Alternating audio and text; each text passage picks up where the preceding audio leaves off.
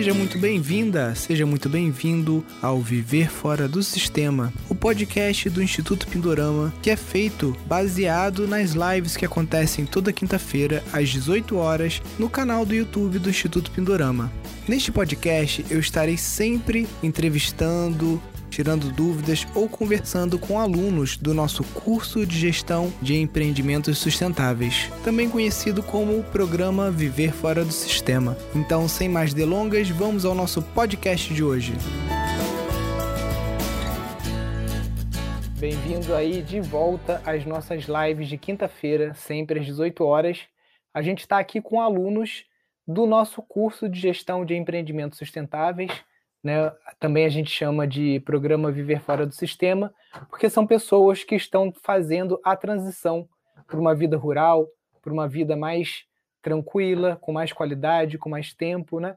E é, hoje a gente vai ter aqui com a gente a Rosana Ortega, que é uma professora de yoga, que tem um estúdio de yoga lá em São Paulo, na capital, e ela faz mais ou menos 5, 6 anos, ela comprou uma fazenda de 77 hectares, né, bastante terra, e começou uma vila lá com seus alunos. E aí, por conta da pandemia, as coisas agora se tornaram um pouco mais urgentes. Né? Todo mundo que ficou empurrando com a barriga o projeto de mudar para o sítio, mudar para a terra, a pandemia meio que deu uma forçada né, para que a, essa atitude fosse tomada de uma forma mais rápida. Né? Então a gente vai conversar um pouquinho com ela. E o objetivo dessa live é a gente entender o projeto dela, entender os objetivos, ver os desafios que eles estão tendo agora. Né? Ela, vai, ela já me contou um pouquinho aqui dos desafios do grupo, que todo mundo é muito ocupado, então o pessoal não conseguiu dar muita atenção ao projeto ainda, mas que agora parece que está começando a, a dar uma engrenada maior. Desafio com mão de obra também para bioconstrução. Então a gente vai entender esses desafios e ver o que, que o Instituto pode ajudar ela e o. Não sei se tem alguém do grupo aí da Rosana assistindo. O ideal é até pegar ela também, um caderninho, porque aqui a gente vai ter. A gente faz um brainstorming, né? Faz um, um download aí e vem muitas ideias, então é, é interessante anotar. Também, se não conseguir anotar agora, não tem problema, porque essa live fica gravada aqui no YouTube, né? Então depois dá para assistir de novo e aí pegar um caderninho e ir anotando.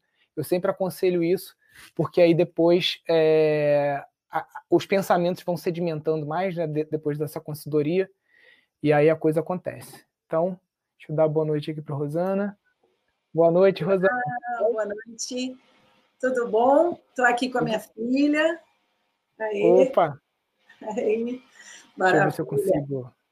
Então, pessoal, é, vou contando um pouquinho aqui da, da história do Vila Drávida. Ele começou, ele foi comprado em 2015 e ele é fruto assim de um desejo coletivo dos, dos, meus amigos, dos meus amigos e alunos de meditação, de yoga, né? A gente costumava sempre ir para lá, para essa região do Petar, que é ali no Vale do Ribeira, para fazer meditação, práticas. Eu sempre gostei muito de, de levar os meus alunos para praticar junto à natureza, porque é um amor antigo meu, essa questão da natureza.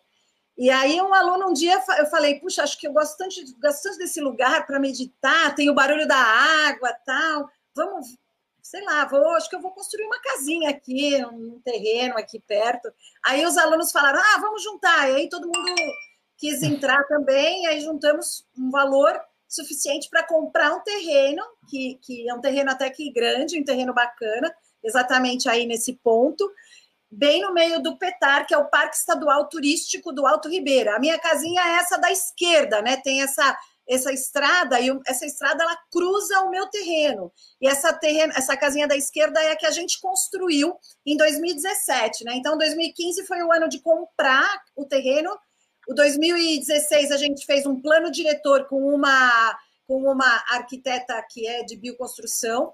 Em 2017, a gente construiu essa casinha, que é uma casa feita de madeira, pedra, que lá tem muita pedra no rio, é umas pedras bonitas, e, e a gente usou para fazer o barreado, tudo, do, a, a, a barra do, do construção. E 2017 foi isso. Aí 2018, 2019, a gente não fez nada. A gente só ia lá, passeava e não fazia nada porque esse é o Manacubil, essa fotinho que ele mostrou aí, que é uma, uma, uma espécie que é super interessante, que pegou lá, ela é da Amazônia, mas pegou, é uma punk que pegou lá no nosso sítio super bem. É o chamado tomate de índio, tem altas, altas funções, assim. Mas voltando à história, 2017 foi a construção e aí não aconteceu mais nada. 2020, com a pandemia, aconteceu essa questão de não dava para trabalhar, da aula de yoga com máscara não dá certo. E aí eu falei, ah, eu vou morar lá, fica morando, porque ninguém morava lá, a casa estava lá vazia, né? E aí a gente pegou e fiquei morando lá uns meses. E nesses meses começou tudo a acontecer. Aí ó, a, comecei a comprar, a comprei esse curso do Pindorama, adorei, comecei a fazer todos os módulos, compartilhei muita coisa do curso com o pessoal lá de, de Poranga, que é o nome da cidade onde está esse sítio, e a gente começou a implantar agrofloresta, tudo que a gente via no vídeo lá, a gente começou a tentar implantar. Né? Então, a gente fez uma experiência com semente crioula. Lá tem muitos quilombos nessa região e é mais fácil assim de conseguir né? a questão do, do, das sementes crioulas. Então, a gente fez experiência, mas eu não fiz o curso, esse módulo ainda não estava disponível no começo. Sim. E as dificuldades que a gente encontrou, principalmente, foi essa questão da construção. Então, como a gente não conseguiu encontrar construtores, bioconstrutores, a gente acabou caindo na história do container. E aí o container era para ser uma solução rápida, a gente comprou em junho para chegar em agosto, e até hoje não chegou. então, é assim, a dificuldade de mão de obra, a dificuldade de matéria-prima, na verdade, depois teve a dificuldade de subir com o container no terreno, que tem uma parte íngreme, e essa região lá do, do Parque Estadual Turístico do Alto Ribeira, ele tem, é muito chuvoso, né? Então, entrou numa época de chuva, todos os dias chovem. Então é um barrancão para levar o container lá para cima. Então a gente ainda está assim esperando o momento certo. Provavelmente depois das águas de março, provavelmente fica seco o chão e a gente vai conseguir levar o container lá, lá para cima. Então a gente ainda quer fazer bioconstrução. Os containers eles foram comprados, mas também não não vai ser suficiente. Nosso grupo somos 10, né? Então são 10 sócios. Então imagina só, né? Tem muita gente para para poder ficar lá. E, enfim, acho que no futuro a ideia chama Vila Drávida, porque a ideia é que se torne mesmo uma ecovila, uma coisa autossustentável. Essa é a nossa grande, o grande desafio, né? Que seja autossustentável. Eu até queria comentar, Nilson, que eu não comentei com você ainda, mas assim, eu, eu me senti bem identificada com você, porque eu trabalhei na área de tecnologia, sou formada na área de tecnologia, então trabalhei como analista de sistemas, empresa, depois fui consultora de processos, e um dia eu resolvi trabalhar com yoga, né? Então eu fiz uma migração bem natural, assim, depois de praticar muitos anos yoga, eu acabei gostando tanto que eu abri essa escola de yoga, e isso foi na década de 90, já faz... Você, já você é, é aquariana também, não? Quase, eu sou pisciana. Ah, mas tá quase lá, então... É. Então, eu, eu migrei há, uns, há 23 anos, eu abri a escola, abri na região da Berrine, que é uma região cheia de empresas, justamente para trabalhar com o pessoal que é o meu perfil, né? E deu super Sim. certo, fiz muitos amigos, muitos alunos, assim. Então, é uma da, levar os alunos para a natureza, para os desafios, para dentro de quilombo também, fazer amizade com o pessoal quilombola, isso foi uma coisa que mexe muito com a vida de todos os alunos que tiveram essa experiência tiveram vivências incríveis, e é por isso que a gente tá nessa pegada. Agora, com a, com a permacultura, né, que sempre foi uma palavrinha que me gerou muita curiosidade, mas eu não tinha tempo para parar. Agora, graças à santa pandemia, né, a gente teve tempo de estudar as coisas que a gente queria, já devia ter estudado antes. E aí eu falei, nossa, esse negócio de permacultura é tão legal, é tão interessante. E aí a gente acabou se, se apaixonando pelo tema, assim, eu estou muito contente de, de fazer esse curso, de estar junto com vocês aí, eu, eu curto muito. E compartilho com você essa coisa, né, de ter ido para a Índia, de ter vivenciado coisas fortes lá, de ter se focado nessa coisa do, do ser humano, né. Então, acho que a permacultura casou demais, assim. E essa cidadezinha que a gente está mostrando aí nas fotos é Iporanga, né? Iporanga é uma cidade de 4 mil habitantes e é nessa cidade que fica o nosso, nosso terreno. E a nossa, quando eu fui fazendo o curso, eu percebi que a gente tinha algumas vocações. Uma delas é o turismo, que é natural, né? Para esse parque estadual vai muito turismo para lá. Então o mais óbvio era fazer o Airbnb, né? Para conseguir uh, ter recursos e tal. E depois foi vindo essas outras ideias de fazer, principalmente educação ambiental. Uma das, das nossas alunas, que foi a pessoa que mais conhece de Quilombo, que é a Fátima, ela com certeza está aí no chat ela que ela é educadora ambiental, ela entende dessa questão toda, então é, é fazer do centro Vila Drávida um centro assim de, de, de cultura, de levar essa cultura para as pessoas vai ser um prazer, assim, é, é realmente uma missão, né? Então acho que esse trabalho todo vai frutificar, né, com o tempo, com esse estudo que a gente está fazendo e vai tornar lá não só um centro de yoga, meditação, mas também de educação ambiental, né, que é o a solução da vida é a educação ambiental. Então, agora o que, que a gente. tempo que, é, pode falar. cidade de São Paulo até lá? Lá, olha, eu já fiz tanto em quatro horas e meia, como uhum. em cinco, seis horas.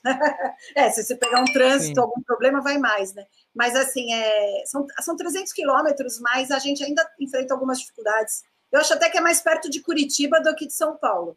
Fica é. bem na divisa, sabe? Na divisa com o Paraná. Então, fica numa região histórica de São Paulo, do Brasil. Foi lá que iniciou-se a, a mineração, a exploração de ouro. Então, a cidade de Poranga, ela foi fundada em 1570, é muito antiga. E o, isso faz da, dessa região uma região com um atrativo também histórico. Inclusive, o motivo de ter tantos quilombos lá, né, tantos, tantos quilombos lá, é que, justamente por ser muito antiga, foi lá que iniciou a escravidão ali, entrava por Cananéia, né, e aí já ia para Iporanga, que era onde foi achado o ouro. Então, bem onde está o nosso terreno, há 500 anos atrás tinha ouro no rio. E aí eles fizeram toda uma exploração ali, inclusive Sim. aquela região tem algumas, na, do lado do nosso terreno tem algumas ruínas dessa exploração do ouro, que também é um tema interessante, e sem contar as cavernas, né, que é o principal foco lá, mas muitas cachoeiras. Então é um lugar que você vai uma vez, pode ir dez vezes, você sempre vai ter alguma coisa interessante para ir. E assim, pegar um barco, ir até um quilombo mais escondido, e a gente fez amizade com a população quilombola, né? Então, foi uma, é uma coisa que faz a diferença para a região, sabe? A gente quer fazer a diferença para a comunidade local, porque é uma comunidade que sempre acaba sendo. É, sendo tendo algum tipo de, de risco, porque sempre tem alguém, sabe, querendo falar, ah, vamos fazer uma barragem. E o Rio Ribeira é o único rio do estado de São Paulo que não foi feito nenhuma barragem. E isso uhum. é muito uhum. importante, porque isso preservou essa população quilombola, que é a população ribeirinha, que fica ali no entorno. Sim. Então, isso é uma coisa que a gente quer ajudar também, porque se eles conseguirem trabalhar com turismo, é, essas ideias né, de, de fazer barragem, que são péssimas, é, não vão conseguir prosperar, se Deus quiser. Então, Sim. isso também é uma coisa importante para essa população. Né? Sim. Então, naquele histórico ali que você me mostrou, né, vocês conversaram, né? Ah, vamos, vamos comprar terra, vamos construir uma casinha ali, vamos juntar o grupo, né? E como é que foi esse processo? No início, vocês já fizeram algum tipo de estatuto, regimento interno, algum acordo? É, cada um tem uma cota? Como é que foi essa conversa inicial de dividir uma terra? Pois é, a gente é uma discussão, mas assim, o mais ideal, o ideal para nós, aparentemente, é, hoje em dia todos os sócios são donos da terra, né? Em uhum. algum momento a gente quer migrar para uma solução em que as pessoas possam ser sócios sem entrar como dono da terra, porque senão toda vez que entra alguém, a gente tem que mudar o tem que mudar o documento no a escritura. Né? Isso uhum. não é uma coisa muito inteligente. Então a gente Sim. ainda está num processo assim de, de, de, ter um estatuto em que as pessoas possam entrar como sócios. Então a gente já vislumbra o que é o ideal, mas a gente não está ainda completamente documentado isso, sabe? Uhum. É, então, assim, ainda está assim. As pessoas, as últimas pessoas que entraram como sócias também são donas. Então, ainda não está na solução ideal. Mas no futuro vai ter que mudar isso aí. Eu até gostei demais do módulo do curso de gestão ambiental, que ele fala bem detalhado tudo isso. Para mim, assim, foi, nossa, tudo que eu queria, assim, porque ele vai detalhando, detalhando, foi bem legal. E ali eu vi que tinha soluções, né, os estatutos, mas a gente não tem um estatuto, a gente já descreveu o estatuto, mas a gente não bateu o martelo, nada. Uhum. Na verdade, a gente tem a, a dificuldade que o, os meus sócios eles são muito ocupados. Na verdade, eu também sou, mas a pandemia me deu mais tempo. Então, então a pandemia ajudou, né? Essa coisa a deslanchar. Mas a maioria do pessoal que é sócio trabalha pra caramba, né? Então, ó, tem engenheiro, tem médico, tem gente de todo o perfil, mas são pessoas incríveis, com ideais maravilhosos, mas que ainda estão bem ocupadas, assim, nas suas, nas suas próprias cruzadas, né? Nas suas cruzadas pessoais, digamos assim. Então, agora, estamos no caminho, né? A gente quer construir mais, queria construir com bioconstrução, mas a gente precisa montar algum esquema de fazer essa coisa da bioconstrução fluir de uma forma mais natural. A gente até consegue fazer força-tarefa, tal, para o pessoal ir para um final de semana, uma coisa mais braçal, mas eu ainda não achei ainda o, o bioconstrutor ideal.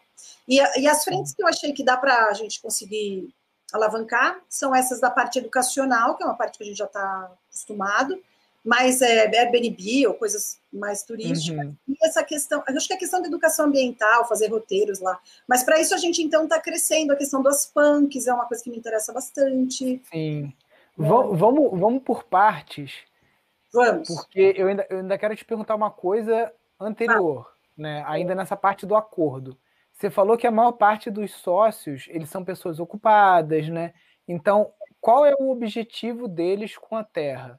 eles vão para lá final de... porque tipo assim não é um lugar que é do lado de São Paulo tipo sei lá Peruíbe e tal que já não é tão do lado né que você consegue é. estar em Aem né que é muito pertinho você vai lá uma hora e pouco né então essa galera pensa em mudar para lá em um determinado estágio da vida é, só passar feriado ou é um investimento mesmo ah estou investindo num centro holístico e quero um retorno financeiro disso conta para mim um pouquinho da, da expectativa do grupo com relação a esse empreendimento? É, uma coisa é comum a todos. Todos uhum. amam o yoga, amam meditação e querem utilizar esse espaço, gostam de estar junto com pessoas que têm essa afinidade com o bem comum, com uma ampliação da consciência. Esse é o ponto em comum, porque todos são meus alunos. O outro ponto em comum é aquela missão que eu compartilhei com você, né? Que foi uma missão uhum. que quando eu convidei as pessoas, eu mostrava aquela missão, que era fazer eventos, um espaço de eventos. Eu não sei se você viu a missão. Eu vi, acho que, eu é, que era um espaço de eventos em que tivesse essa missão de desenvolvimento pessoal e que auxiliasse, tivesse uma, um acordo com a comunidade, né? Que tivesse uma mão dupla com a comunidade. Então, isso todo mundo acordou, porque todo mundo que recebeu o convite recebeu essa missão e achou legal. Só que eu tenho alguns sócios que eles têm muita vontade de logo ir morar lá, logo assim, em alguns anos. Os outros, talvez, né? Então, assim, existem, não é um perfil único, mas eu acho que todo mundo, tem alguns que estão realmente muito interessados em morar lá. Eu não vejo a hora, porque na hora que for, tiver cinco, seis famílias ali, aí o negócio voa, né? Sim. Então, eu diria que para eu acho que isso será maravilhoso. Agora, tem gente que só quer, assim, realmente ajudar, né? Tipo assim, ah, tô junto, vou ajudar, tal, mas já, mas não pode sair de onde está. Então, tem de tudo mesmo, viu, Nilson? É, então, aí eu acho que o primeiro ponto que vocês têm que... Falar coisa. Pode falar. Dentro da minha parte, o que, eu, o que para mim vale a pena investir lá é como um lugar apaixonante que dá vontade de ir tanto agora, ou tanto que dá, que não é tanto, mas que num momento da vida vai dar para ir mais e, e, ver aquilo florescer, ver crescer, porque o plano diretor ele ficou bem grandioso, né? É uma, é uma oportunidade de ter um espaço grande e lá é um, o custo de lá é muito mais baixo do que qualquer lugar em, em grandes cidades e no geral em lugares de que as pessoas compram casa na praia ou no campo. E é um lugar que, na verdade, por mais que seja um custo baixo, é um lugar apaixonante que dá vontade de investir, tanto para ajudar o turismo local, quanto é, apaixona também não só com isso, mas também com a terra de lá, que é muito boa, tipo, qualquer coisa que você planta lá é incrível como dá, como floresce. Então é meio que isso, é um, é um lugar que quando você tá lá, que foi por isso que a gente começou a ir para lá, você não quer parar de ir, por mais que seja distante. Então, é um bom, nos parece a todos que investem lá, um bom investimento para você colocar dinheiro, não tanto, mas que aos poucos vai se tornando muita coisa. E a, e a Rosana, minha mãe, é, tem uma energia muito grande, assim, de fazer acontecer. Então, é legal tá, ser sócia dela é, para todos nós, né? Não só para mim, mas para você ter uma pessoa que está ali com uma gana. Você coloca, tipo, um dinheiro na mão dela, vamos dizer, né? não só dela, mas de todos os sócios, que não seria nada em um lugar e, e ela faz virar assim um negócio. Uhum. Tipo, a grana que a gente conseguiu construir a casa, que é a sede central, que nesse momento é a, a casa que tem lá, mas que a gente quer expandir e tal, é, foi um, um, valor muito pequeno comparado com né, qualquer outro investimento. Então, eu acho que é isso, assim, todas essas coisas são muito apaixonantes, né? É meio esse o motivo de investimento. É verdade. Ela é uma região também muito muito virgem, né? Porque como tem esse parque, esse parque biológico ali do lado, então ele é um lugar preservado. Então você sente uma energia diferente, sabe? Você ouve, uhum. não sei, tem uma vibe diferente ali. Por isso que a gente começou a ir bastante lá para fazer prática, porque a energia é muito forte de você ter um lugar preservado, né? Que não pode não pode poluir, não pode quase também tirar muita, né? É um lugar bem preservado ali o Petare. E ele é grande o Petare. O Petare abrange duas ou três cidades ali. A região Sim. toda é bem preservada, é linda, é um lugar assim, você respira prana, assim, ar puro. Então é inspirador, é um lugar inspirador também.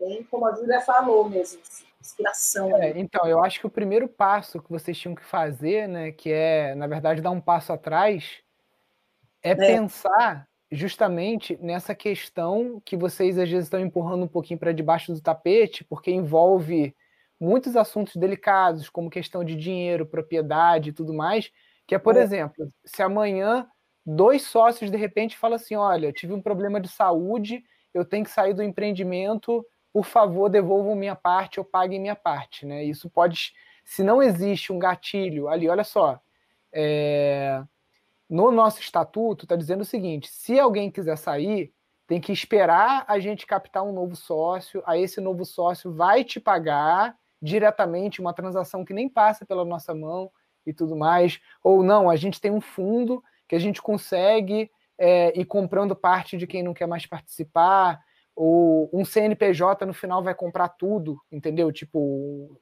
associação, Vila Drávida, tananã, no final das contas vira dono de tudo. Né? Então, é, eu pensei nisso. Né? Acho que esse eu é acho, é, eu acho que de início agora vocês podem pensar, pelo menos, num contrato de gaveta, alguma coisa, com tipo assim, acordos, né? Não precisa, pode ser uma coisa extrajudicial, né? Acordos que é justamente isso, a vida muda, as pessoas mudam. Daqui a pouco uma pessoa dessa que está em São Paulo é chamada para trabalhar, sei lá, lá no Amazonas ou em algum lugar, e aí fala, cara, esse projeto não cabe mais para mim, esse dinheiro vai fazer falta para mim nessa mudança ou em alguma coisa, né? Então, pensar com o grupo, não, não deixar isso é, de lado. É, é um assunto que vocês têm que colocar alguma energia, principalmente, não vou nem chamar de início, né? Porque vocês já estão seis anos com a Terra e você sabe, vocês pagaram cartório, né? Cada vez que tira o nome de alguém, bota, é uma grana, às vezes tem que pagar ITBI, um monte de coisa. Então, tipo assim, é, é uma coisa que tem que ser pensada para não gerar desconfortos e, e ruídos né, na comunicação entre vocês.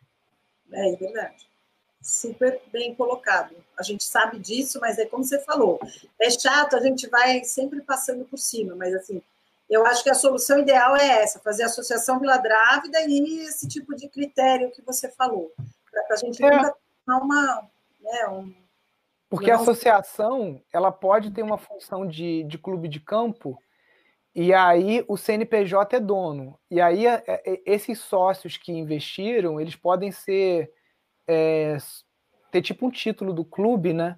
E aí quem quer entrar de, quem quer entrar mais para frente vai comprar um título de, de sociedade, né, alguma coisa assim. É. E você pode ter níveis diferentes, por exemplo, um cara que só quer usar esse título para ele não quer ter uma casa própria lá dentro. Ele quer uma vez por ano fazer um retiro e ter garantido que ele vai ter acesso a um chalé mediante agendamento e tudo mais. Ele compra um título que é mais barato e paga uma taxa mais barata. Aquele Isso. sócio que vai morar, aí já é outra coisa. Aquele sócio que quer ir todo final de semana, que diz mora em Curitiba, está mais perto, né? Então, tentar desenhar por aí, porque isso já é uma parte importante do, do modelo de negócio de vocês, né? Vai ter um centro de educação ambiental, como você falou, né? Que tem até já membros do grupo que tem essa expertise, né? E de transformar esse espaço num centro de educação ambiental, poder promover cursos, poder receber escolas, que é um dos modelos de negócio mais rentáveis que a gente já rodou aqui no Instituto, né? Se você acompanha minhas lives, Sim. já deve ter ouvido eu falar pelo menos umas três vezes que a gente conseguiu ganhar 10 mil reais em uma semana recebendo é. escolas aqui, né?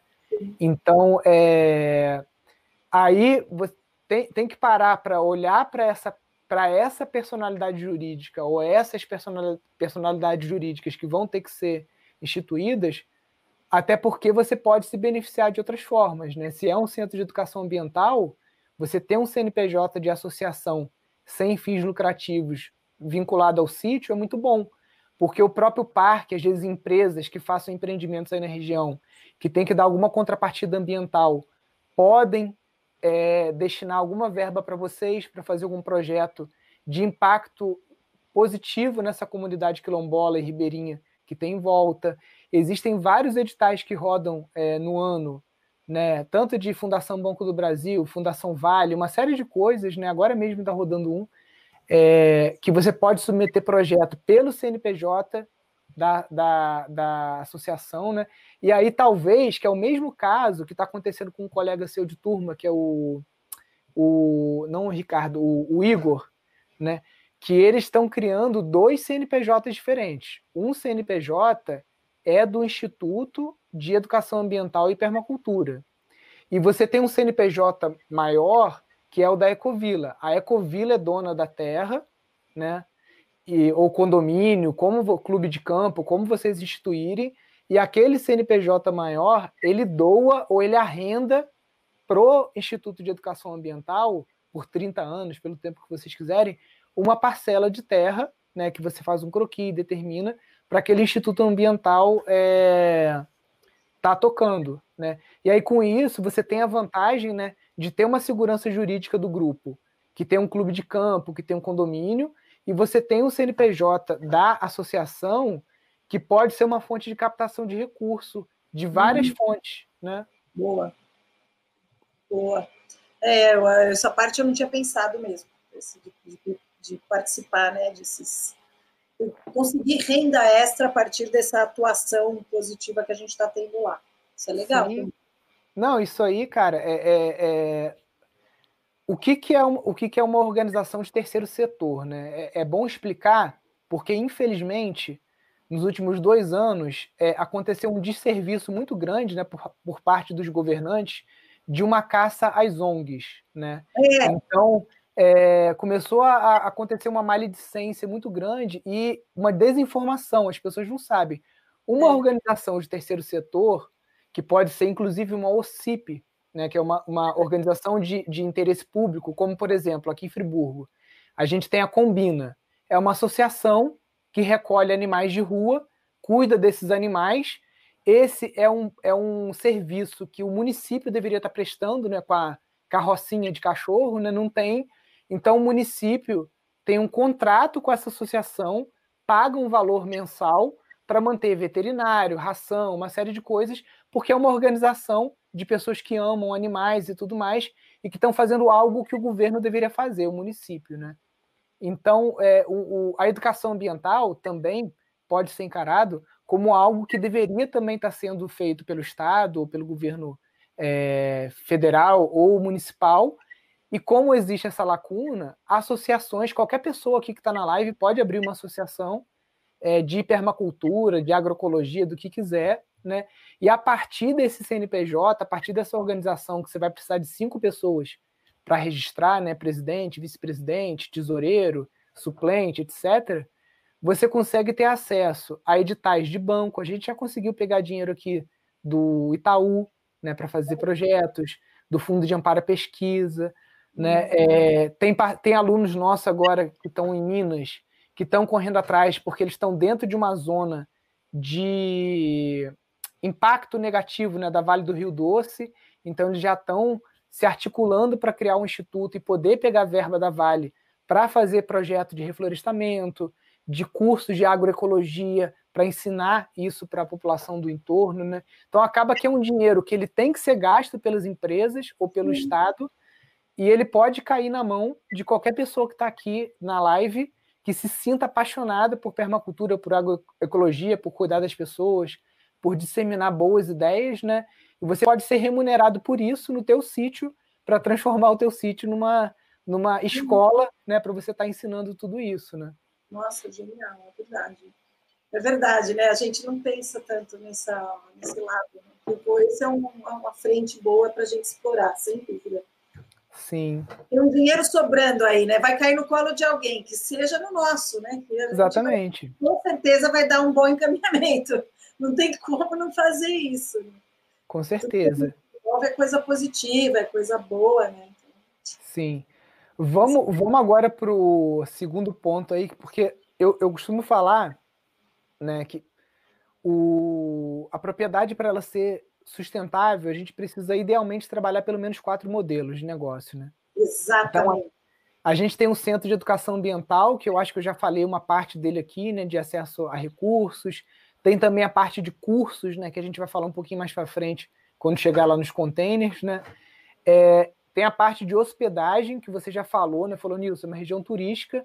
Se a gente fizer aqui um camping, colocar alguns containers ou chalezinhos, a gente consegue alugar isso, né? Para gerar mais, ser mais uma fonte de renda, né? Porque edital não é uma coisa disso que você vai ter esse dinheiro todo ano, nem todo mês. Né? Então você precisa construir fluxos que sejam constantes. Por quê, Rosana? quando a propriedade se torna sustentável do ponto de vista financeiro, você vai ver que tem membros que estão hoje falando que não conseguem morar na Vila Drávida, que vão falar: não, agora eu posso ir para lá porque, tipo assim, eu tenho um sustento. Né? No centro de educação ambiental, eu consigo me encaixar e ter um rendimento ali, é, eu consigo ser um co-host do Airbnb, é, ajudar a arrumar os quartos e receber essas pessoas. Então, quanto mais é. Você, o centro holístico, né, começa a rodar retiro. Isso. Aí, às vezes, os membros vão para lá para ajudar na cozinha, para ajudar a desenvolver é. aquilo, né? Então, quanto mais você fazer essa engrenagem rodar, mais as pessoas vão se sentir seguras para dar esse passo da transição para essa vila, né? Isso mesmo, concordo plenamente. Por isso que temos que abrir essas frentes. Então, acho que a frente dos, dos retiros de yoga, eventos de meditação, eventos de yoga isso já é mais ou menos o que a gente já fazia, só que a gente fazia alugando espaços de outros. Agora Sim. a gente tem o nosso espaço e a gente pode alugar o nosso espaço para outros? Então eu estou nesse momento de estrutura de novas casas, de novos chalés, porque aí essa sede que a gente construiu, ela foi propositalmente construída sem nenhuma divisória, ela é uma grande sala de práticas. No dia Sim. que eu tiver os outros lugares para dormir, para morar, para estar, ela vira uma sala de prática de 70 metros quadrados, né? O paraíso de qualquer professor de yoga. Maravilha ali. Um espaço grande, bacana, bem arejado e que Sim. dá para fazer essas práticas. Hoje a gente faz as práticas na varanda, sim, a gente adapta, né? Mas ali a gente acaba então, espaço. Você, você já tem uma você já tem uma mente de permacultora, porque é exatamente o, o pensamento que você tem que fazer, né? Você já está pensando nas fases, tipo assim, na fase 1, uhum. um, a gente não tem grana para construir um salão de yoga, um dormitório é. e tudo mais. Então a gente já constrói uma edificação que é multifuncional e que mais para frente não precisa nem derrubar a parede, já está pronto o, o, salão, né? É, então, a gente sem parede. Eu não, você entrou no desafio SS21? Eu estou tentando entrar, na verdade foi por isso que eu escrevi lá. Eu falei assim, gente, eu estou tentando uhum. entrar e ninguém está me deixando. Aí você falou, não, agora eu aceitei, né?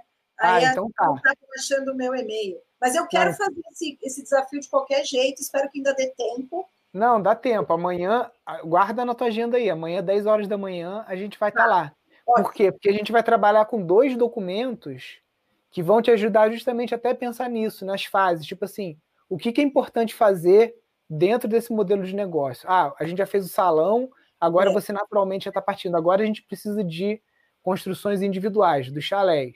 Né? É. E aí, depois disso, qual é o terceiro passo? Então, colocar isso numa ordem cronológica, até estimativa financeira, né? quais as fontes de receita que vão ajudar isso a se materializar. Então, tudo isso a gente vai estar tá conversando aí durante essa, esse desafio. Né? Não, eu vou fazer com certeza. Amanhã, inclusive, hoje eu estou em São Paulo, mas uhum. amanhã às 10 eu estarei lá. Estarei lá no, no espaço, no Vila. E lá Sim. o legal é que eu consigo dar aula de lá Uhum. Eu consigo participar, então, então vai ser. Dá para eu trabalhar de lá, né? Eu morando Entendi. lá, eu ganho dinheiro, então isso que é legal. Sim. Eu consegui transferir a minha escola para o online. Então, a minha escola hoje funciona online. Eu dou aula às seis da manhã, sete da manhã, oito da manhã, nove da manhã. Amanhã, quando acabar a aula das nove, eu entro às dez na, nesse Zoom aí e quero Sim. fazer, porque vai me dar um up, os meus amigos também, né? Os meus alunos vão sentir que o negócio está fluindo. Porque eu percebo então... que realmente eles ficam animados. Mas se não via... desanima, né? É, você vai viajar de madrugada hoje, então? Vou, eu vou viajar de Entendi. madrugada. Vou chegar lá umas. Eu vou chegar lá umas duas da manhã e vou dar aula às seis. E aí Sim. vou ficar diretão ali, vou ficar diretão na telinha, porque eu dou aula bem cedo. Mas aí, excepcionalmente, dá para fazer isso. Eu gosto de dormir cedo, né? Mas é, hoje Sim. não vai, eu quero ir para lá. Eu vou, vou, com um dos outros sócios, que eu não sei se ele está na live ou se ele está dando aula também, que também é professor de yoga. Ele está, o Michael, que vai, vamos para lá. É a Anitta também. A Anitta Sim. chat também. Então, assim, é, é isso aí. Então, amanhã eu vou estar assim. E eu, eu eu, eu fico com muita vontade de ir para lá. Sempre que eu estou aqui em São Paulo, eu fico pensando, nossa, eu preciso voltar. Mas aí é bom porque eu posso vir para São Paulo, fazer alguma coisa, fazer o que tiver que fazer e depois volto para lá. Porque ali dá, ali dá muita inspiração, né? Aquele, aquele, a natureza te, te, pedindo ali, te instigando ali para você criar, né? Fazer coisas. Tá? E dentro desse grupo tem alguém ou alguém que tem esse perfil bioconstrutor, arquiteto, que, por exemplo, poderia, poderia se remunerar no projeto construindo esses chalés? Então, dentro do grupo não tem, mas eu tenho um bioconstrutor que é lá da região, que é o Claudinei, que foi quem fez essa casa, que eu posso até dizer que é uma casa de bioconstrução, porque ela é feita com biodigestor, alguns aspectos, né? Ela é feita Sim. de madeira. Esse cara é um artesão, assim, de construção, Claudinei. Então, ele não é sócio, mas ele é de lá, ele é a uhum. população local e ele é inteligentíssimo. Ele é um cara assim que acha soluções. Eu levei os vidros todos ferrados lá para ele e falei: Ah, Claudinei, o que, que você faz? Ele encaixou os vidros na madeira, fez todos os encaixes. Ele gosta de desafios, então ele é meu parceirão lá. Assim. Claudinei é que pode ser o cara da bioconstrução. Até uma coisa, se tiver uma oportunidade, de repente, eu mando ele para aquele workshop que estiver acontecendo, para que, porque ele uhum. aprende rápido. E aí Sim. eu acho posso fazer essa parceria com ele. Ele é o cara. Entendi. Ele é um cara Entendi. que gosta disso, sabe? Eu acho que ele pode ganhar dinheiro com isso, inclusive, porque eu vejo que ele já é construtor, ele manja muito de madeira, ele manja tudo de construção, e ele vai ser muito mais valorizado se ele tiver esse know-how, porque um construtor que sabe fazer bioconstrução com experiência vai ganhar mais, né? Sim. Eu, eu, queria, eu queria aproveitar para trazer um assunto, porque até é, uma experiência rica assim que está acontecendo com vocês, né? Porque olha, olha só a situação. Você está numa região, né, que tem uma população tradicional, quilombola, ribeirinha e tudo mais, que o pessoal sabe trabalhar com madeira, barro e tudo mais. Aí você vai lá e compra container, né? Que é, é um sistema que é um sistema que o pessoal de lá não, a mão de obra local não sabe trabalhar, é. tem que usar isolante térmico industrial, você vai ter que trazer mão de obra de fora, né? Então eu queria até que você me contasse em dois minutinhos a saga dos containers, porque vira e mexe eu fico batendo nessa história. Gente, não compre container, não faça container e tudo mais. E o pessoal fica me batendo. Não, porque é bom, que não sei o quê. E aí sempre tem o um pessoal que vai lá embaixo e fala assim, cara, é uma merda, eu tô vendendo o meu aqui porque é um forno esse negócio e não sei o quê. Então eu queria a sua opinião sobre isso. Então, eu queria construir qualquer coisa. E aí queria em conjunto. Dois dos sócios falaram: a gente constrói se for container. Aí eu falei, falei, falei, falei, tá bom, eu vou com vocês. Vocês querem container? Vocês vão gastar dinheiro com container? Então vamos gastar dinheiro com container. O importante é que seja alguma coisa, sabe? Assim, eu tava assim, meu, se falasse o que falasse, vamos fazer um iglu, eu vou entrar. Né? Eu tava aquela que queria fazer qualquer coisa, mas não queria fazer sozinha. Aí a gente, eles, eles me convenceram. Mas assim, eu não tô achando que é ruim, não. O que eu estou achando é que você é bom. A gente comprou um container já totalmente feito. Então, eles vão, eles colocaram os vidros onde a gente queria, as portas onde a gente queria e o, a lã de vidro, né? Então, se você põe lã de vidro internamente e coloca drywall, e você tem esse problema do, do calor resolvido, tá? Então, é, e a gente vai colocar num bosque, assim, que fica meio na sombra também. Então, o que, que acontece? Esse container vai chegar pronto. É, exatamente, são esse, esse é o projeto. Ele vai chegar pronto, vai ser colocado ali e ele já está todo des, é, estruturado internamente. Então é só plugar o Claudinei, né, esse meu construtor, ele vai lá, ele vai colocar, já está preparado o esgoto, a luz, o Claudinei já fez tudo. Quando chegar o container, ele conecta. E aí já tá, sai voando, né? Já está funcionando. O valor, eu, eu até vou fazer depois uma planilha comparativa com a construção da casa de vidro que a gente fez, comparativo com o container, e para a gente ver, né? Eu acho que vai ficar meio pau a pau no final da história. Um ponto uhum. claro é o ponto do transporte, para transportar esse container. A gente vai gastar quase que 15 ou 20% do valor total é o transporte para você colocar no local, né? Porque tem que ter MOOC, né? Tem que vir com tipo um, um, Esqueci o nome, uma grua, né? Aquele que levanta. Eles chamam de MUNC, caminhão MUNC. É. Então vai chegar esse container, que aliás já está pronto faz um mês e meio, mas não para de chover, então a gente não, não pegou ele. E vai chegar esse container, esse caminhão, que é um guindaste, vai lá e põe no lugar que a gente estabeleceu, os dois. É, então, assim, se você fazendo um trabalho de drywall com essa lã de vidro por dentro, ele tem um tratamento acústico e térmico. E aí ele tem a mesma, a mesma condição de um de, um, de uma coisa que seja casa normal, assim, né? Então, essa é a ideia. E aí são, a gente fez suítes, e a uhum. ideia é decorar bem bonito, para que possa atrair pessoas é. que sejam só, só, quero, só quero clarear um pouquinho aqui o, o ponto que eu estava querendo trazer, que é o seguinte: tudo bem, né? O, o, o container, o que, que é o interessante dele? Um container comercial ele pode ser utilizado por 10 anos fazendo transporte marítimo e depois disso ele é descartado. Só que aí o que está acontecendo? O container virou uma moda, então as pessoas, por exemplo, essa, essa empresa que fez o estudo para vocês, a gente não sabe se eles pegaram um container de reciclagem ou se eles compraram um container novo. Como fiz o ponto... curso, como eu fiz o curso e eu ouvi você falando isso, eu fiz uhum. questão de me certificar Sim de que esse container foi utilizado, mas é porque eu fiz o curso, tá? Você deu Sim. esse aviso, eu não tinha comprado o container ainda, e aí eu entrei com essa questão, e realmente ele foi utilizado, e tem que ser utilizado com uma coisa não tóxica, né? Porque Sim. se também for utilizado para uma coisa tóxica, você vai morar lá dentro, vai ser ruim. Então, nesse é. caso específico, como eu tinha feito o curso, eu tive esse alerta e eu tive essa preocupação. Sim. Ele foi realmente usado, ele não foi construído para isso, tá? É, e... só, só, queria esclarecer os pontos aqui, porque o pessoal está falando, ah, tem projetos lecais, tanana, mas qual é o ponto? Primeiro é esse. Certificar o que é. Segundo ponto, é um material industrial, então você vai ter que ficar usando tinta anticorrosiva. Essa tinta ela tem que ser raspada com frequência, isso gera um resíduo tóxico.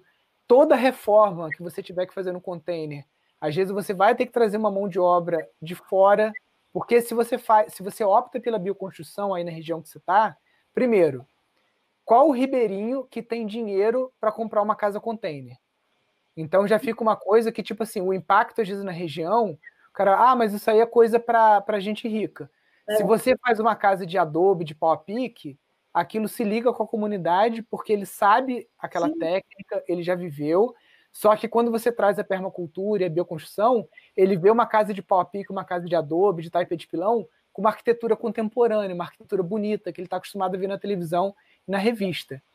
Então, eu continuo batendo na tecla aqui que eu sou contra o container, porque é dependente de materiais industriais, tanto a questão do drywall, da lã de vidro, tudo isso é, tem pegada de carbono altíssima, diferente da pedra, do barro, de tudo que você está aí Cara, aconteceu um negócio, rachou, precisou botar um cano de lugar, o Claudinei consegue resolver. É. Já no container, não. E a identidade é. com a comunidade local também é maior. Então, por mais que você chegue lá no, no, na sua conta, no pau a pau, e fale assim, Nilson, o container ficou o mesmo preço e tudo mais.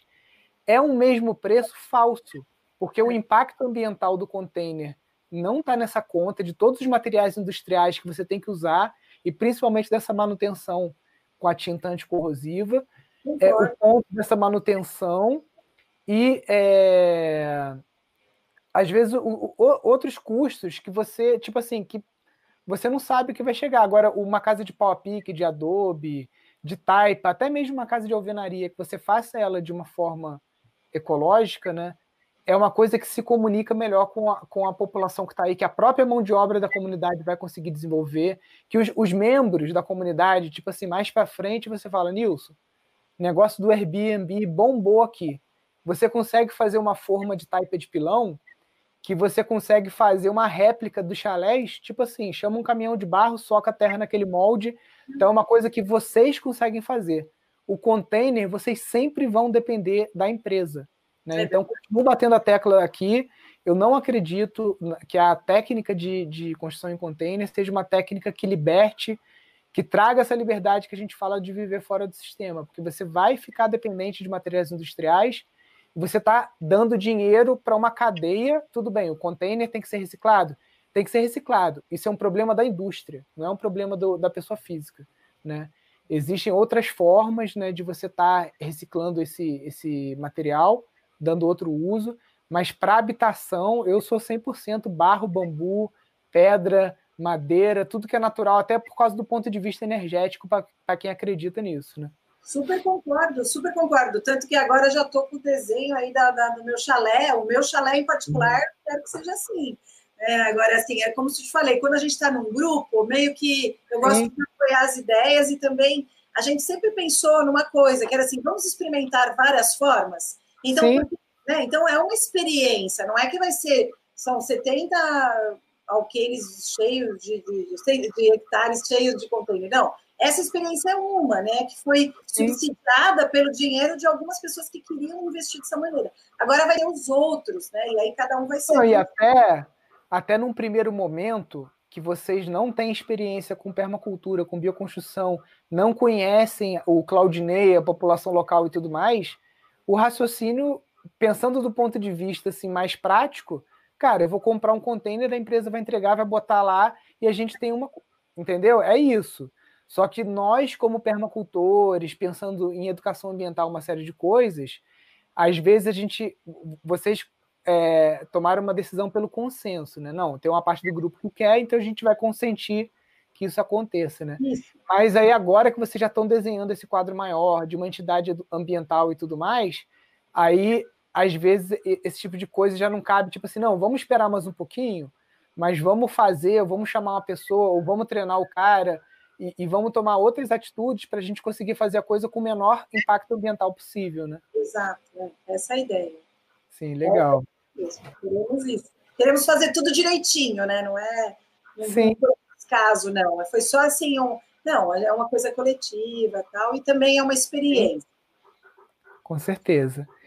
E a parte, a gente já falou de é, Instituto de Educação Ambiental, é, a parte de hospedagem, né, com Airbnb, né, que é a ideia de fazer esses chalezinhos. E, cara, é uma coisa que tá bombando, tá? Essa coisa. O meu vizinho aqui, ele perdeu o emprego e ele já tem um sítio bonitinho, que ele já tinha feito umas casas. Ele falou: Nilson, meu emprego agora virou Airbnb, tá pagando todas as minhas contas, né? E é, é uma coisa que funciona, né? Então dá para você fazer chalés de baixo custo, de baixo impacto ambiental, que sejam confortáveis, né? É aquele rústico, chique e confortável, é, né? Isso. E conseguir trazer essa receita, que é o que você falou, né? Tem gente no grupo que a hora que a coisa estiver rodando, vai para lá, mas enquanto não. Que a gente fala que tem. Quando, quando você cria uma Ecovila, um, um sistema desse, tem dois perfis de pessoas, né? Que é o pioneiro, que é aquele cara que você fala, ó, comprei a terra, não sei o quê, no dia seguinte ele tá lá com uma enxada e uma barraca de camping. Tá pronto para fazer a coisa acontecer. E tem um pessoal que a gente chama que tem um perfil mais de assentado, né? Que é tipo assim, ó, quando tiver um chuveiro com água quente, um lugar, você me chama que eu vou. Né? E a gente tem que respeitar, porque essa, é, essas pessoas que são os assentados, elas estão na cidade ganhando dinheiro e ajudando a bancar o projeto e ajudando a manter os pioneiros que estão lá acampando no terreno e fazendo a coisa acontecer também, né? Então, é importante esse equilíbrio. É, é isso mesmo. É isso mesmo. Lá no nosso grupo tem os dois e realmente o pessoal tem muita boa vontade. Mas eu tô louca para subir esses chalezinhos aí e fazer acontecer esse Airbnb. Aí nós falamos, então, você tá Airbnb, retiro de yoga, meditação, a parte de educação ambiental. Isso. E agora tem é, essa. Então, vamos lá, vamos lá, ó. O Instituto de Educação Ambiental. Sim. Na verdade, antes disso, a gente falou até da questão do clube de campo. É. Porque se você tem o clube, isso é uma outra coisa, parte até do Airbnb, né? Porque ó, olha só que modelo de negócio interessante é. que o John, o John Harvey, que é um inglês, ele desenvolveu lá na, na Indonésia. Ele pegou pessoas que queriam investir em imóveis, falou assim: olha, aí a gente está falando de um projeto que, tipo assim, é, é outra história, é um projeto para é. gente muito rica, tal, não sei o quê. Mas é interessante o que, que ele desenvolveu. Ele falou assim: ah, gente, você quer investir em imóvel? Então, eu estou construindo uma vila lá na Indonésia. Todas as casas são de bambu, são feitas por super arquitetos, aquelas casas de revista, assim, com piscina de borda infinita, aquela coisa assim, super orgânica, chique, de luxo, assim, que a gente vê em revista. Então você. Quanto que custa cada casa dessa? Ó, a casa custa, sei lá, 300 mil reais. A casa é sua, tá? É, faz parte do clube. Você pode vir quando você quiser. E quando você não vem na casa, a gente aluga para você pela Airbnb, a gente cuida de tudo e a gente deposita o dinheiro na sua conta. Isso, então, isso é perfeito. Entendeu? Esse ainda é uma outra história que é, é, um casamento do Airbnb com o clube de campo, até com uma coisa de investimento imobiliário, né? Sim, eu vejo isso. Né? Nossa, isso, é, isso é sensacional. É, e a questão do centro holístico, ele é uma coisa à parte, porque o cara do Airbnb que vai lá se hospedar, ele pode querer fazer uma aula avulsa de yoga e uma coisa assim. Com Só certeza. que o centro holístico ele tem uma vida própria, porque ele tem uma identidade, ele tem um nome, ele é. tem um calendário de retiros. O pessoal sabe que todo carnaval, toda Páscoa, né? Exatamente, ele tem uma vida própria. E isso, mais ou menos, esse é um, é um métier que eu conheço, né? Essa, essa coisa de fazer eventos e tal. Então, essa é a parte mais natural para mim. Aí essa parte meio que acontece mesmo, assim. E aí agora a gente tendo a estrutura para poder hospedar as pessoas é outro nível, né? Porque eu sempre alugava, sei lá, esses 23 anos que eu abri escola, eu sempre aluguei todas as pousadas do planeta, você pode imaginar. E sempre a gente vai, onde tem um lugar para fazer yoga? Pouco, pouquíssimos lugares tem um salão para fazer yoga. Tanto que a primeira coisa que a gente fez, falei, não, a sala tem que ser grande, porque cara, coisa você quer ter uma coloca, sala depois um exercício, um exercício que eu vou te pedir. Tenta fazer uma estimativa para mim de quanto que você gastou de aluguel de espaço nesses 23 anos. Pode ser uma conta, pode ser uma conta assim geral, não precisa ser na Sim. ponta do lápis não. Mas depois me dá esse número só para É. Eu vou rascunhar, mas é muita grana porque a gente a gente leva as pessoas para os lugares e aluga, né? Aluga hotel, aluga spa, e nunca é bom. Pior que você aluga, os quartos são bons, mas nunca a vivência do yoga é perfeita. São pouquíssimos, né? Eu até passei um mês na Costa Rica, num lugar chamado Rancho Margot. Lá eu fui dar aula por um mês de yoga, e lá eles têm uma, uma sala de yoga. Foi em 2015. Eu lembro que eu fui justamente quando a gente comprou. E aí eu falei, nossa, esse Rancho Margot, no meio da Costa Rica, eles têm lá o ponto principal ali é, é a escola de yoga, lá, a sala de yoga. O pessoal vai, quem quiser vai lá e pratica, né? Esse foi um modelo para gente, um modelo interessante, mas é raro, não. no Brasil não tem nenhum. Se tivesse, são pouquíssimos. Não, no... tem, a, tem a yoga encantada, né, lá do, do Joseph LePage, da Lilian, né? É, você... Europada, mas eles têm uma agenda deles, né? Não é um lugar assim, tipo assim, ah, quero alugar para fazer um evento. É difícil, né? Uhum. Então, assim, existem poucos lugares mesmo para você. Então, assim, realmente, já gastamos bastante dinheiro e agora é um momento aí, né? De, de, e a gente pode fazer conexões também, depois esse pessoal pode fazer viagem, outras viagens, mas assim, ter um lugar, né? Um porto seguro ali para praticar é legal. Mas precisa agregar essa coisa aí da, da dos passeios turísticos ali na região combinados Sim. com yoga, porque isso também é um bom atrativo, né? Você vai fazer uma trilha, aparelhos respiratórios, como você vai respirar na caminhada, como você vai aproveitar 100% daquela experiência, convivências, tal. Então, tem bastante coisa, a gente sabe que tem bastante coisa, mas valeu a dica do. Eu gostei bastante que você comentou da parte das ONGs, né? Você Sim. ser uma ONG não, não, é uma coisa ruim, né? Então, acho que esse é o Sim. ponto que a gente precisa agregar. E o estatuto. É né? Essas duas é. coisas. É. é que, na verdade, nem existe esse negócio de ONG, né? O que existem são associações sem fins lucrativos, todas elas têm códigos quinais registrados na Receita Federal, então pode ser uma associação de luta pelos direitos sociais, pode ser uma associação que tem como objetivo é, cuidar de animais ou da saúde, né? Então tem uma série de coisas. É. E é, eu queria trazer outro modelo para você também, né? não é nem um modelo, mas uma experiência que talvez você conheça, que é o Instituto Visão Futuro. Não conheço. Não conhece? Então, Não. Ele, é, ele é em Porongaba, ele é de uma monja do Ananda Marga, né? É, Susan Andrews. E como é, que, como é que acontece lá? É um espaço grande, se não me engano, são 300 hectares, é, uma, é um parque bem grande, tá? E o, o, é, ela faz muito treinamento lá de executivos, né? Pessoas que têm cargos grandes e multinacionais e tal, que é de uma tipo de inteligência emocional e coisas desse tipo, mas ligados a yoga, né? Porque Sim. você estudou Yoga Sutras e tudo mais, a yoga trabalha muito com, com a questão psicológica também, pouca gente sabe disso, né? Então é, é interessante porque ela tem os cursos e conforme você vai se aprofundando, ela trabalha muito com a linha do Tantra Yoga, né? E Tantra Yoga o pessoal pensa que é outra coisa, mas não tem nada disso, né? E conforme você vai se aprofundando nos cursos de biopsicologia e tudo mais, você pode é, se tornar um membro daquele parque, morar lá e trabalhar nesses eventos, porque os cursos delas são gigantes, é curso para 100, 200 pessoas, ela tem um salão gigantesco lá, né?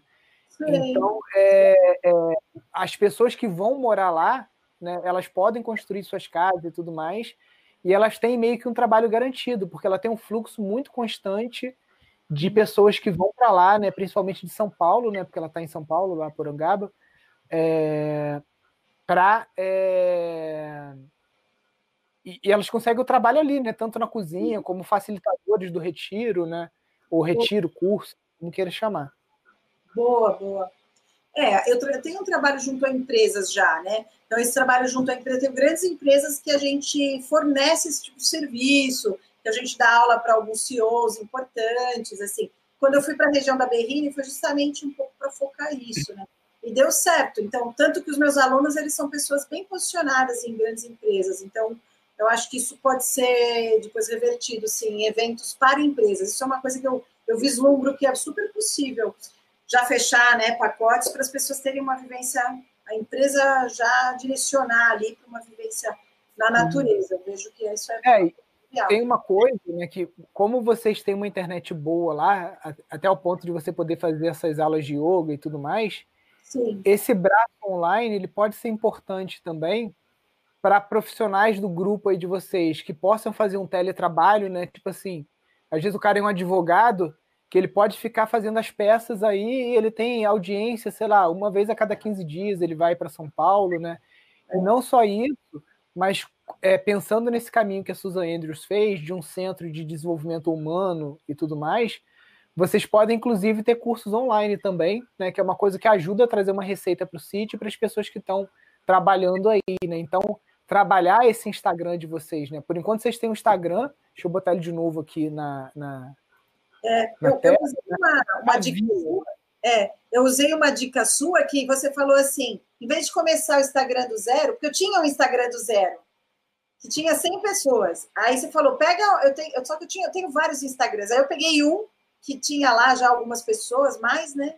Eu transformei o meu no, no Instagram do Vila, porque eu tenho um Sim. profissional, que é o professor Rosana Ortega, e aí eu peguei esse aí. Agora, eu preciso trabalhar mais ele, sim eu confesso que esse é um ponto, meu, que é muito fora da minha geração, sabe? A minha, eu não sou, não, eu, legal, mas eu esqueço, cara. Eu esqueço, eu tô vivendo a vida, não quero ficar postando fotinho de, das coisas, né? Eu acho legal a ideia, mas depois eu esqueço. Quando eu vejo, eu não postei nada. Isso é uma Sim. coisa disciplina que eu tenho que ter, de postar. Coisas legais acontecem e eu não fico postando. Eu, uau, deixa eu, é. parar a live porque quem, quem, é, quem tá acostumado já com a live sabe que tem um momento em que eu peço para o pessoal curtir né, o Instagram do nosso convidado. Ai, deixa eu entrar até lá agora aqui para ver. Pela Drávida como... Petar, isso aí. É, deixa eu ver como é que tá aqui, peraí. Ah, já entrou, já entrou uma galera já. Já entrou uns entrou, 15, né? pelo menos. Que já. Estamos com 821 seguidores. É, no começo estava 805, eu acho. 805. Então, a gente tem 300 e tantas pessoas online. Eu só vou continuar a live depois que a gente chegar a 850. Quando não chegar a 850, estou fazendo a greve aqui. Só que coisas legais. É. seguidores vão vir de graça para você. Aí eu quero o seu comprometimento também de aumentar um pouco a frequência das, da postagem. Né? Não precisa ser você. Às vezes sua filha, às vezes é. algum membro, que pode ter alguém. Você pode ir para lá, para a Terra, você é. bate um monte de fotos, joga no grupo do WhatsApp lá de vocês, e Isso. alguém fica com a tarefa de pegar essas fotos e fazer os é. stories, Isso. postar.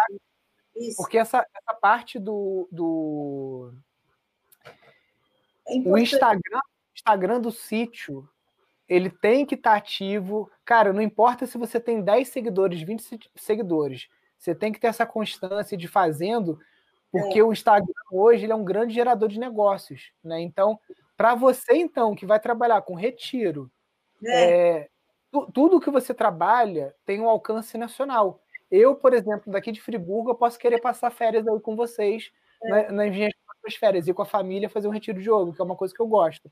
É. Então, o Instagram de vocês tem que bombar, tem que ser uma coisa assim que vocês têm que dar atenção. É verdade. Ó, de 42, estão quase chegando lá. Oba, vamos lá. Ah, obrigada. Eu também vou curtir aí os espaços que, que aparecerem me curtindo. Vai ser muito legal esse intercâmbio, né? Fica mais palpável. Não, é interessante porque você também vendo, seguindo o Instagram dos outros sítios, dos alunos, é. né? Eu aqui eu tenho dois Instagrams, eu tenho do Instituto e eu tenho o meu. E é. eu coloco os alunos no meu, porque o do Instituto é muito frenético, para eu conseguir acompanhar no feed o que, que a galera tá postando, poder curtir, poder fazer comentário, né? Então é, é interessante. É uma rede, né, que a gente trabalha. Então, um se, porque às vezes você pode dar uma ideia pro cara e ver o que ele tá fazendo, né? Isso, um ajuda o outro, né? Isso é legal. Ó, bateu aí. Ah, Muito mais. Foi rapidinho, muito bom. Super, obrigada, gente. Obrigada perguntando mesmo. onde fica, né? Porque tem gente que chegou agora. Fica no Vale do Ribeira, né? No Vale do Ribeira, é... aqui para quem está em São Paulo, tem que pegar a Regis Bittencourt.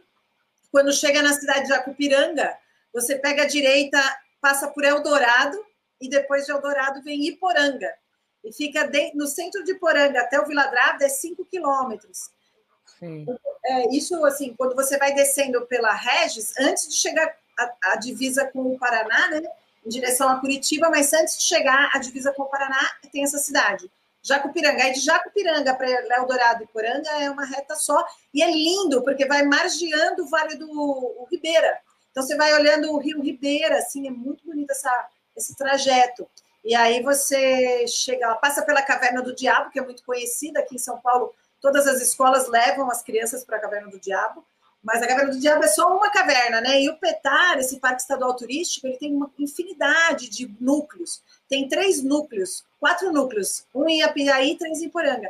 E a nossa Vila Drávida, ele fica a cinco quilômetros da maior boca de caverna do mundo, que é uma boca de caverna com 270 metros. Se você é, colocar a maior boca de caverna do mundo, chama-se Casa de Pedra é ali a 5 quilômetros do nosso terreno, é muito perto. Então, para quem quer ver a maior boca de caverna do mundo, é lindíssima. Você faz uma trilha e chega na hora, assim, tem um lago enorme, e você olha para cima, você não acredita. É uma, é uma coisa impressionante, assim. Até vou colocar uma foto amanhã dessa, dessa boca de caverna.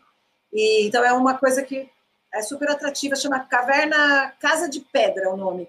E aí é um núcleo, é um dos núcleos. Tem o núcleo Casa de Pedra, o núcleo Caboclos, o núcleo Ouro Grosso, uma coisa assim, e o núcleo Santana. Então são quatro núcleos e aí a região é belíssima. Não tem, não tem assim alimentação lá, toda natural, toda orgânica. A gente faz a Fátima Bastos, né, que é a, a nossa sócia que é responsável por essa parte de turismo. Ela, ela é formada em turismo e é formada em gestão ambiental ela leva a gente na casa da população local e a gente encomenda alimentação vegetariana, porque a gente, todo mundo é vegetariano, né? Então, a gente é, ensina os caras, né? Olha, a alimentação tem que ser vegetariana, no café não pode ter açúcar, dá umas dicas, né? E aí a gente vai lá comer aquela comida que eles escolheram, que eles escolheram do, do quintal deles, né?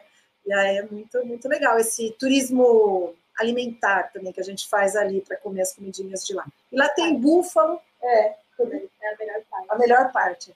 Aí tem, tem lá tem búfalo, é um lugar bem diferente mesmo, vale a pena. É um, é, ele está muito protegido ali por causa do, do parque, né? Então tem muita coisa diferente ali que você vai Pode falar, desculpa, te cortei. Não, não, não, é, falando nada, não. Quem está falando aqui são os sapos martelo. Não sei se está vazando aí no, na live aí. Ah, tá. Esse aqui é uma. Peraí. É. barulhinho. É. Ah, tá bom. Não, não tá vazando, não. Eu quero conhecer aí também, não sei quando é que vai voltar, né, para vocês fazerem, mas eu adoraria participar de um negócio de da, da bioconstrução, assim, porque eu tenho muita dificuldade de visualizar, sabe? Então eu tenho muito interesse e gostaria de visualizar. Eu quero ainda, eu vou comprar o curso da bioconstrução, porque eu acho apaixonante. Está um pouco fora do meu métier, mas eu não me importo, porque são ciclos de aprendizado, né? Eu gosto de aprender coisas totalmente diferentes. Eu estou sempre mergulhando em alguma coisa nova, e essa questão da, da, da agrofloresta, eu estou apaixonada. Eu dei, assim, plantei várias coisas que eu vi no curso, assim. Eu dei para o mocinho que trabalha lá comigo, ele assistiu, ele aprendeu dicas Imagina, ele manja muito de plantação, né? Mas mesmo assim ele aprendeu com as dicas daquele módulo da agrofloresta. Assim, fiquei apaixonada. E a parte das sementes também. Eu acho que ainda a gente também pode trabalhar a questão da frente Sim. das sementes, sem pressa, sabe? Sem pressa. Mas a gente abriu, dentro da florestinha lá, a gente abriu uma clareira e plantou milho orgânico lá. Milho orgânico não, milho crioulo. Eu acho que essa parte das sementes eu acho bem interessante também. Não, isso aí sem, sensacional. A gente até tá com um pouco de dificuldade de trazer o Vladimir para cá, que é um dos maiores especialistas aqui da América Latina de sementes, para gravar o módulo só de sementes para o curso. Né? Aí começou Covid, a esposa dele teve, o sogro teve, não sei o quê. Ele ficou de vir agora no início do, do ano, daqui a pouco vou dar uma cobrada de novo. Mas ah, esse modelo sementes também é muito interessante, é. né? até durante o workshop agora a gente vai falar sobre isso, né? Mas é o projeto de vocês é um projeto assim que tem, cara, vários potenciais. É um projeto de 20, 30 anos, né, que a tua filha vai dar continuidade e outros, né? É uma coisa assim sensacional. Agora, é, você precisa de um exército forte e bem articulado, né? Por exemplo, se a bioconstrução não é tua praia, às vezes não é você que vai ter que tocar isso, né? Se é. você gosta, tá querendo, porque senão você acaba trazendo muita coisa para você e aí é. você não vai dar conta, né? Então tem que começar a delegar mais no grupo, é. né? Para o pessoal, às vezes não é você que tem que comprar o curso de casas ecológicas, é outra pessoa do grupo, você já está fazendo curso de gestão de, de empreendimentos, outra faz essa parte da casa ecológica, foca naquilo, vai estudar qual é a melhor técnica, qual é o melhor jeito de construir aí na região de vocês, né? E aí você solta essa bola, porque senão daqui a pouco você fica doente aí de tanta coisa, né? É, é verdade, acaba acontecendo isso mesmo, tem que ir devagarinho. E é. o Claudinei, eu vou mandar o Claudinei fazer o curso do, da bioconstrução, porque ele é como se fosse um parceiro nosso lá, assim, sabe? Ele gosta dessas coisas de aprendizado. Então, é isso Sim. aí, tem que achar os parceiros, né? As pessoas que são interessadas pelos temas, e a ajuda de todos sempre é super bem-vinda. Eu quero também, acho que essa coisa dos mutirões, né, participar de mutirões, isso é uma coisa muito característica da cultura quilombola. O pessoal de lá mesmo, eles se oferecem. Por exemplo, se você quiser fazer uma casa de pau pique, eles já me ofereceram. Eles falaram assim, vamos fazer. Só que a técnica deles do pau pique, ela, eu queria uma, ela não, ela não está bem apurada. Quer dizer, eles fazem aquela casa que é para construir de novo outra, né? E a gente queria que fosse uma casa de terra, mas que durasse um pouco mais, né?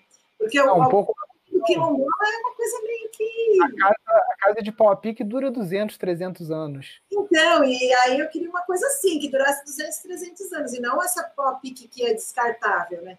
Você vê que está caindo o reboco aí depois de uns meses. É. Então, tem alguma coisa que pode melhorar nesse, nessa construção, né? Para você fazer. Não, cara, isso aí você traz, você vê, ele já tem essa técnica, você traz para eles a técnica correta, um isso. desenho desenho arquitetônico, estético, né, mais moderno e tudo mais, eles vão ficar apaixonados. Ninguém vai querer fazer casa de cimento mais aí. É, então, e ele, eu acho que a gente está no lugar certo. Assim, esse bairro chama Bairro do Ribeirão, sabe? É onde tem as pessoas que são muito ligadas com a questão orgânica. A gente está tá tentando fazer certificação orgânica do bairro todo, porque como é um bairro mais isolado, todo envolvido por floresta, né? Então a gente está buscando essa certificação ambiental. Tem o pessoal da Universidade de Curitiba que vai lá ajudar, tem ido né, fazer consultoria para essa questão do orgânico. A gente aprendeu, fez um workshop de bio, de bio, de biocomposto, né? Que a gente até coloquei dentro do nosso, desse Instagram aí do Vila Drávida Petar, tem no IGVT um vídeo do cara de Curitiba. IGTV, desculpa. O IGTV, ele tem ali um vídeo de um cara que é da Universidade de Curitiba, que foi no vale do, nesse bairro, no meu vizinho, e explicou como fazer o biocomposto. Aí eu reproduzi isso na, no, no Vila Drávida com os alunos fazendo. Foi incrível. Os meus alunos de yoga foram lá mexendo esterco, misturaram tudo, todos assim, super empolgados. Né? Eu já percebi que esse tema empolga as pessoas. É um tema que, se você falar, as pessoas querem saber mais de permacultura, querem saber de, bio, de bioconstrução, de biocomposto, de coisa orgânica. Então, assim, é uma temática da vida, né? A vida é, vibra numa sintonia muito positiva. Eu acho que tem muito a ver com o que a gente faz. Assim. É legal. Muito eu legal. quero agradecer, viu, pelo seu trabalho. Parabéns. Eu achei. Não. Sensacional. Amanhã, amanhã, então, 10 horas, a gente vai estar junto lá no, no desafio. Né? Isso. Né? Tem tá aí bom. uma. Vai ser puxado para você amanhã, né? Que vai dar um monte de aula, viajar, dirigir, mas não, se você não, não conseguir, se você não conseguir assistir, a aula vai ficar gravada também. A gente ah. vai botar dentro da plataforma lá para. Dentro da plataforma, não. Vai ficar dentro do grupo do Facebook. Tá. Tá? Eu falei. Eu estou no grupo já. Farei. Farei o desafio, quero fazer preciso. E não vai ser puxado, não. Eu não vou dirigir, eu vou dormindo. Vai um amigo meu dirigindo. Ah, beleza. Não. Então tá, de qualquer forma, bom descanso aí para vocês. Foi um prazer. A gente continua se falando lá no, no, nosso grupo do Telegram, mas não acabou a live ainda não, tá, gente? Só vou despedir aqui da Rosana, a gente ainda tem mais uns assuntos aqui. Então tá bom. Um beijo. Valeu, Beijo. Até mais. Tchau, tchau. Tchau. Muito bom, né, pessoal? São muitas ideias boas, porque é, a maior parte das pessoas acaba pensando que a única forma de você rentabilizar um sítio é com produção de alimentos. Então você vê, a gente ficou aqui mais de uma hora falando de várias formas de fazer dinheiro com uma propriedade, com uma fazenda, eu acho que a gente nem falou da produção de alimentos, né? Que é a primeira coisa que a pessoa pensa, ah, não, vou ter que plantar alface, vou ter que ter gado de leite, né? Ou qualquer outra coisa assim. Então, se você gostou disso, tá assim até com a cabeça meio pirando, né, com muita novidade, eu quero reforçar aqui para vocês o convite. Semana que vem a gente vai ter um batidão aí, né? É, aulas segunda, terça, quarta e quinta, todo dia às 18 horas. Vai ser o workshop Viver Fora do Sistema, tá? E aí a gente vai falar sobre várias coisas, né? Os maiores erros de pessoas que as pessoas cometem quando tentam prosperar num sítio. A gente vai falar sobre modelos de negócio diferentes para você implementar lá no teu sítio.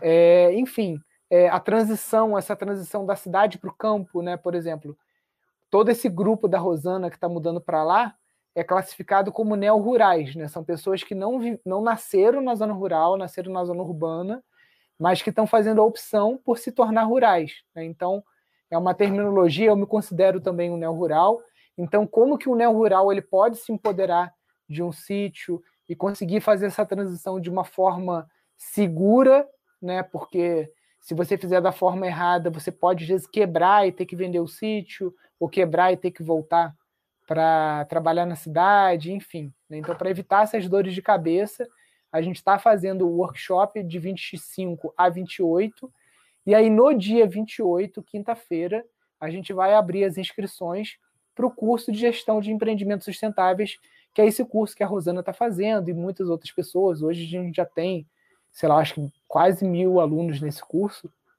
né? E alunos que também estão se tornando estações sementes, né? Estação semente é um sítio que representa o Instituto Pindorama na região. Então, vamos supor, daqui a um ano, dois, a Rosana pode falar, Nilson, eu quero me candidatar aqui para ser uma representante do Instituto Pindorama aqui nessa região do Vale do Ribeira. E aí a gente auxilia a Rosana a ter cursos com professores do instituto lá no sítio dela, né? Que é uma outra forma de você rentabilizar o sítio, né? Promover cursos lá na sua terra, né? Aí você já consegue a questão da hospedagem, da alimentação, né? Então são formas da gente estar tá pensando em rentabilizar a área rural de uma forma diferente, né? Como eu falei na live de hoje de manhã no Instagram, para quem não sabe, todo dia 10 horas da manhã, 10 e 8, eu estou no Instagram fazendo uma live, né?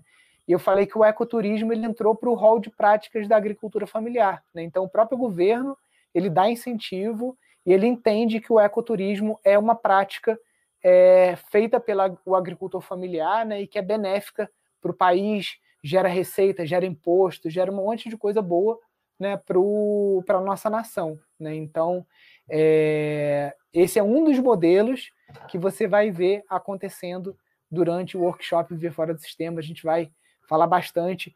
Gente, só entenda o seguinte: esse workshop ele é um curso que aqui no Instituto Pindorama a gente cobrava mais de mil reais para as pessoas aprenderem o que a gente vai ensinar e a gente vai estar tá dando esse curso de graça 0800 com apostila, tudo direitinho para vocês.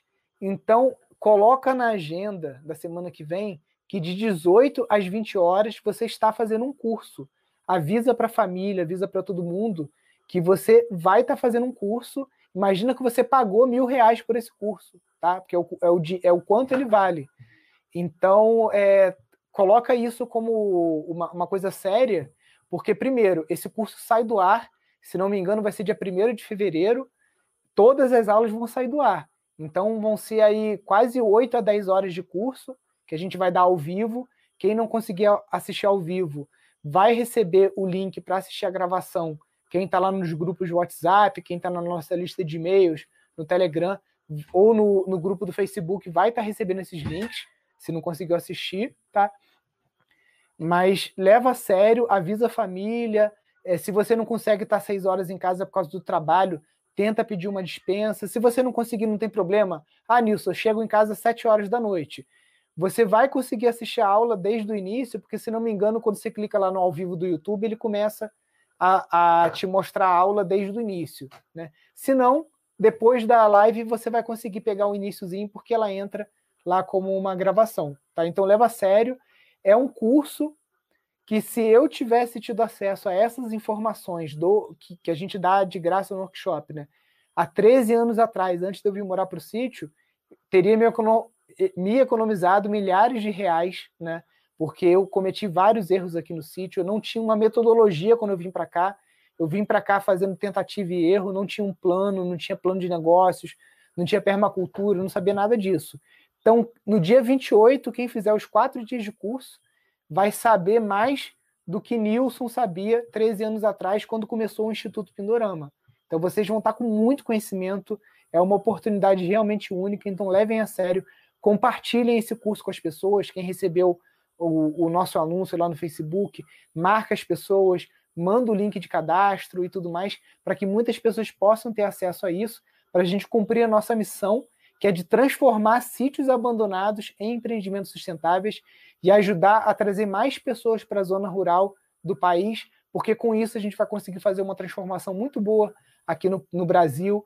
A gente vai conseguir ter mais alimentos sem veneno, mais pessoas empreendendo, gerando emprego, gerando impacto positivo ambiental e social nas comunidades rurais, com todo esse conhecimento de, de bioarquitetura, agroecologia, permacultura. Então eu conto com cada um de vocês para se tornarem multiplicadores da metodologia do Instituto Pindorama, para junto a gente crescer com essa rede que a gente está construindo, né? Deixa eu compartilhar a tela aqui, que é a rede Pindorama. Para quem não conhece, depois da live, pode estar entrando aqui para dar uma olhada, que é onde a gente tem os sítios dos nossos alunos, as estações sementes, você tem aqui, tem o pessoal de Portugal, não sei se já desligou, né? Porque já sei que já está tarde, ó. Tem o pessoal de Portugal também, que já está com sítio cadastrado, que são alunos nossos. Tem aqui no Brasil também uma galera já. Né? Então, eu quero que vocês também façam parte dessa rede, né? uma rede que está crescendo cada vez mais. E durante o workshop vocês vão saber todos os detalhes de como participar dessa rede, o que é permacultura, como que ela pode ajudar a rentabilizar o teu sítio. Tá bom, pessoal? Então fiquem com Deus, uma boa noite. É, amanhã, às 10 da manhã, a gente não vai ter encontro no Instagram, lá no Zoom, né? Então a gente vai ter um encontro fechado só para os alunos do curso de gestão que estão fazendo o desafio ECS 21, mas aí no sábado, no domingo, se a, o, a pauta familiar aqui me permitir, a gente vai ter as lives no Instagram se não, segunda-feira, a gente está 10 horas da manhã no Instagram e de noite, às 18 horas, começando lá o nosso workshop Viver Fora do Sistema. Falou, pessoal. Fiquem com Deus, uma boa noite para vocês, bom final de semana e tchau, tchau.